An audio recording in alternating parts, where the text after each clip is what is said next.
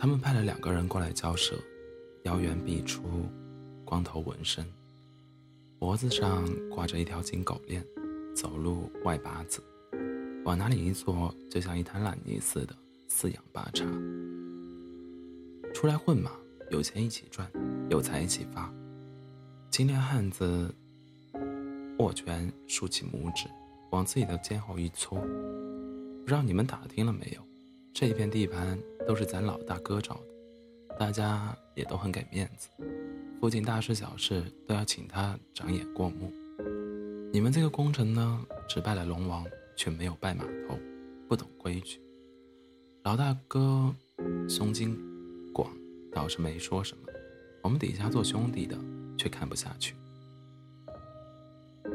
那我们要怎样才算是给你们老大哥面子？老刘嘴里翘着一支烟，眯着眼睛望着对方。他十几岁就出来混社会，这种世面见得多了。很简单，把这个变道工程让出来，业主那边我们自己来交涉。老刘用食指抠掉烟灰，说：“你们要做的话也可以，但得有我，得由我们转包给你们。”金莲汉子当然不能同意，他们抢工程的目的就是转包出去。如果再从我再从我们手上转一手，他们捞不着多少油水不说，甚至连能不能再转手都是大问题。但这里目前是我们的地盘，他们两人不能在这里掀桌子。于是推辞要回去商量，匆匆忙忙的走了。第二天，对方没有再来，只让中间人过来传话，表示不接受老刘的方案。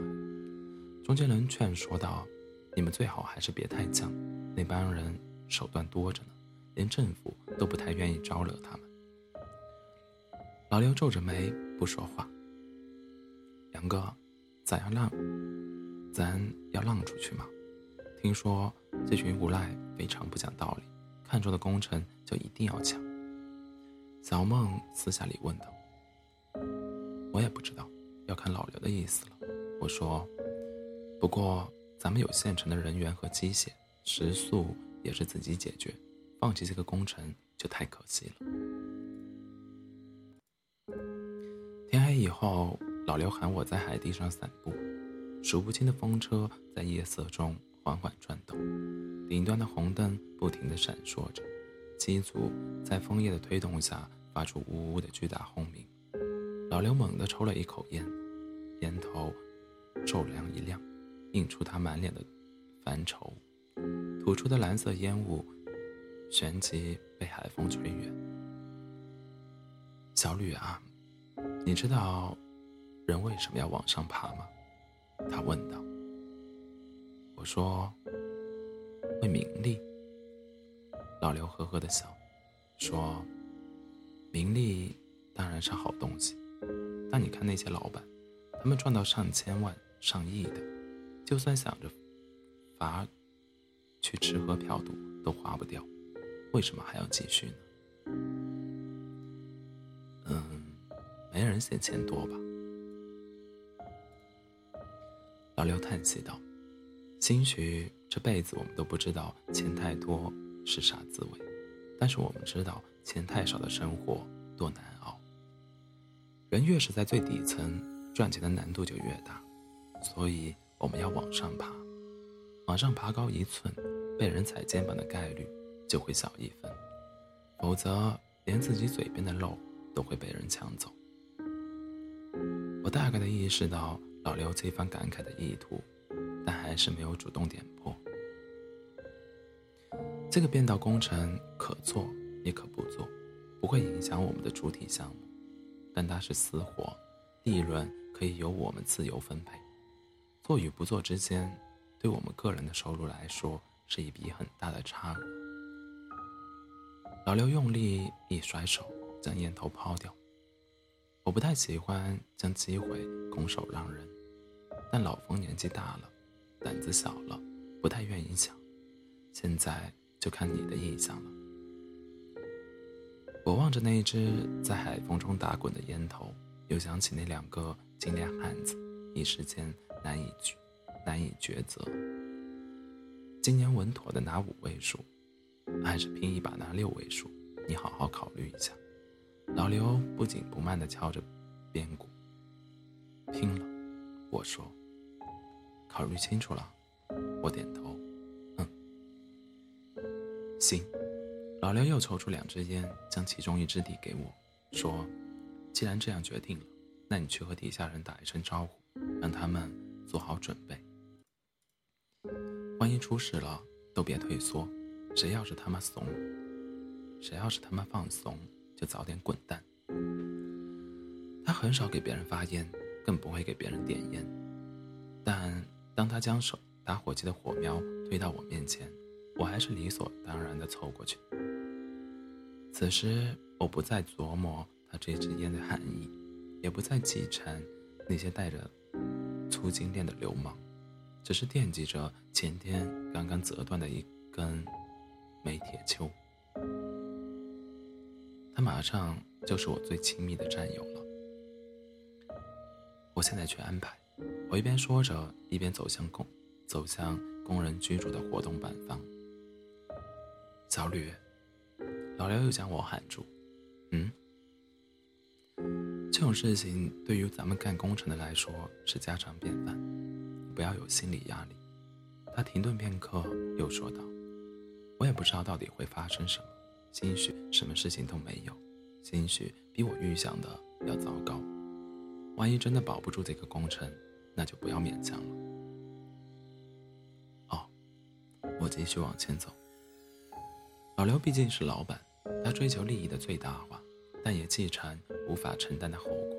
万一出现商场事故，所挂靠的母公司会被降级，我们也会被问责，兴许连继续抱团生生存下去的机会都没有了。他的手指捏着弦，弦上搭着羽箭，箭头瞄着猎物，而那个猎物是所有人的口粮。开弓岂有回头箭？在他决定松开手指的那一瞬间，便再也没有犹豫和退却的余地。干半个小时之后，男人们的吵嚷声几乎掀开活动板房的屋顶。那天海边难得的放晴了，所有的风车都停止不动。长长的环形海堤上驶来四辆渣土车，扬起的灰尘如同焚烧秸秆的滚滚浓烟。地痞们用渣土车堵住工地唯一的出入要道，手里提着木棍、钢管。甚至砍刀，嚣张地声称：“包揽不到工程就封路。”他们没有吹牛，整整一天一夜，连给我们运水送菜的面包车都没进得来。我们的厨子想去镇上给上大学的儿子寄生活费，也被地痞们拦住了。厨子据理力争，却被甩了几个耳光。他来自苏北东海，那里的人以彪悍著称，能够吃苦却无法受气。他捂着红肿的脸回到宿舍，躺在被窝里生闷气，也不下厨做饭。工友们反复询问，询问之下，他才将自己所受的委屈说出来。我活了五十八年，年轻时上过前线，后来靠手艺吃饭，在哪里都不受气，如今半截身体。都入黄土了，居然被二十二三十岁的后生甩了巴掌，下辈子都抬不起头了。他这样说道。他的同乡们顿时火冒三丈，很快揪起一群人。我也从仓库仓库里抽出那根煤丘比，与众人一起冲向路口。若是在城市里遇到那帮飞那帮。飞扬跋扈的家伙，我们兴许都会躲得远远的，宁可吃一点亏，也不去招惹。但这次不一样，我要生活，我要赚钱，我要像野狗一样咬死所有抢我饭碗的同类。双方的参与者至少四十多人，推搡几下便演变成一场血腥的群架，棍子和钢管不停地飞舞。对面都是当地的地痞流氓，而我们这边人大都是朴实的工人，局面很快处于一面倒的状况。若不是亲眼所见，我绝不会相信，看上去斯文的老刘也有凶神恶煞的时候。他揪住一个家伙的头发，撂撂着圈，在台膝狠狠一磕，对方便软趴趴的瘫瘫倒在沙土中。小梦比较瘦弱，她被一个流氓掐住脖子，按在地上，像溺水者似的绝望地扑腾着，怎么也爬不起来。我冲上去，一脚踹在那个流氓的身上，暂时给小梦解围，但手里的煤球柄。却迟迟没有落下，生怕打伤别人。只是这片刻的迟疑，其他流氓从后面扑上来，狠狠地锤击我的后脑勺，并夺走我的武器。我整个人都懵了，脑子处于混乱状态，拎起一块木方，胡乱抵抗着，甚至看不清敌人的方位。我不得不承认，我并不擅长使用暴力，那也是我第一次参与群殴事件。如果这是正儿八经的战场，我们便是被屠戮的一方。小梦很快被其他对手围攻，寡不敌众，满脸鲜血。他平时性格比较温和，内心却藏着一只火药桶，一旦点燃便不可收拾。他怒吼着爬上一台轮式挖掘机，油门猛地一加，挖斗朝着一辆渣土车拍去。随着一声巨大的轰鸣，驾驶室深深地凹进去，挡风玻璃的碎片四处飞溅。妈的，老子拼了！他再一拉操纵杆，锃亮的钢齿毫不迟疑地刺开驾驶室，里面的座椅和操作台已是稀巴烂。今天一命换你们几条命，不怕死的就来。与履带式的挖掘机不同。轮式挖掘机的行行进速度非常快，当它高扬着挖斗向人群冲来，地痞流氓们吓得屁滚尿流，魂飞魄散。这家伙疯了！他们一边高呼着，一边四下逃散。小梦确实疯了。我们拿着棍子和拳头，我们拿棍子和拳头打架，基本不会出太大的事，即便打出骨折也没什么大不了。但拿挖掘机来打架，就是另一回事儿了。一旦小梦的怒火中烧，勇敢指数顿时爆表，智商和情商则全部清零。血涌当血涌当头时，只需手腕轻轻一收，一个活生生的人立即被拍成一坨肉泥。老刘远远地从小梦小梦喊道：“快停下来！”叫他停下来，连那些流氓都跟着喊。但小梦红了眼，对这些已经不管不顾。再这样下去，小梦即便不犯命案，也会被起诉谋谋杀未遂。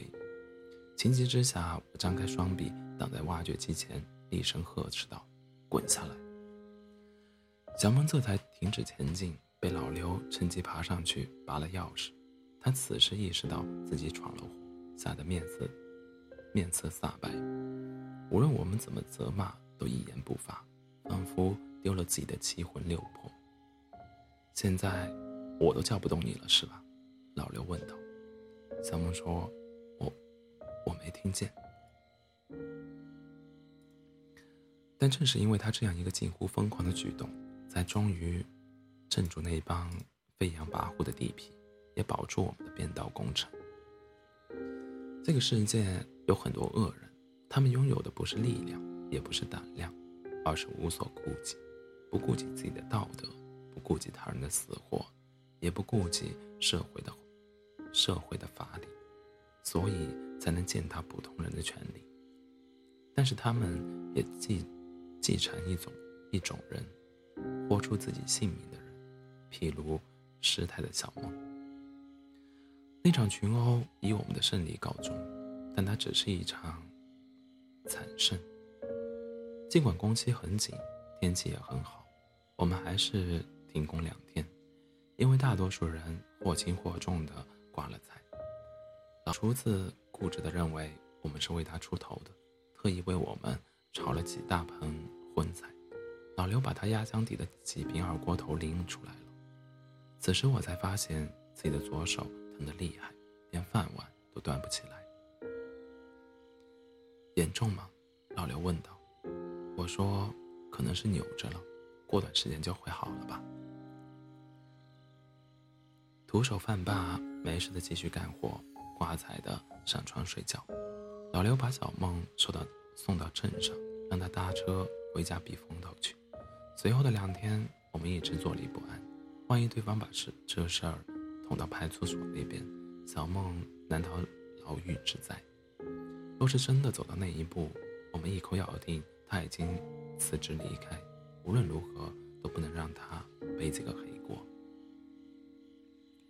兴许是担心闹得两败俱伤，那帮地那帮地痞竟然没有继续纠缠，也没有报警，双方一直互不侵犯。那辆毁坏的渣土车在工地路口处停了一天，他们派了一辆平板拖车过来。折腾几天，折腾半天都搞不上去，只能让中间人过来打圆场，请我们用那台轮式挖掘机推一把。那就去帮他们搞一下。老刘对我说：“我说小梦辞，小梦辞职走了，我的手也受伤了，没有驾驶员了。又不是小孩子，耍什么脾气？都是出来混饭吃的。”难道还记一辈子仇？中间人也插话批评：“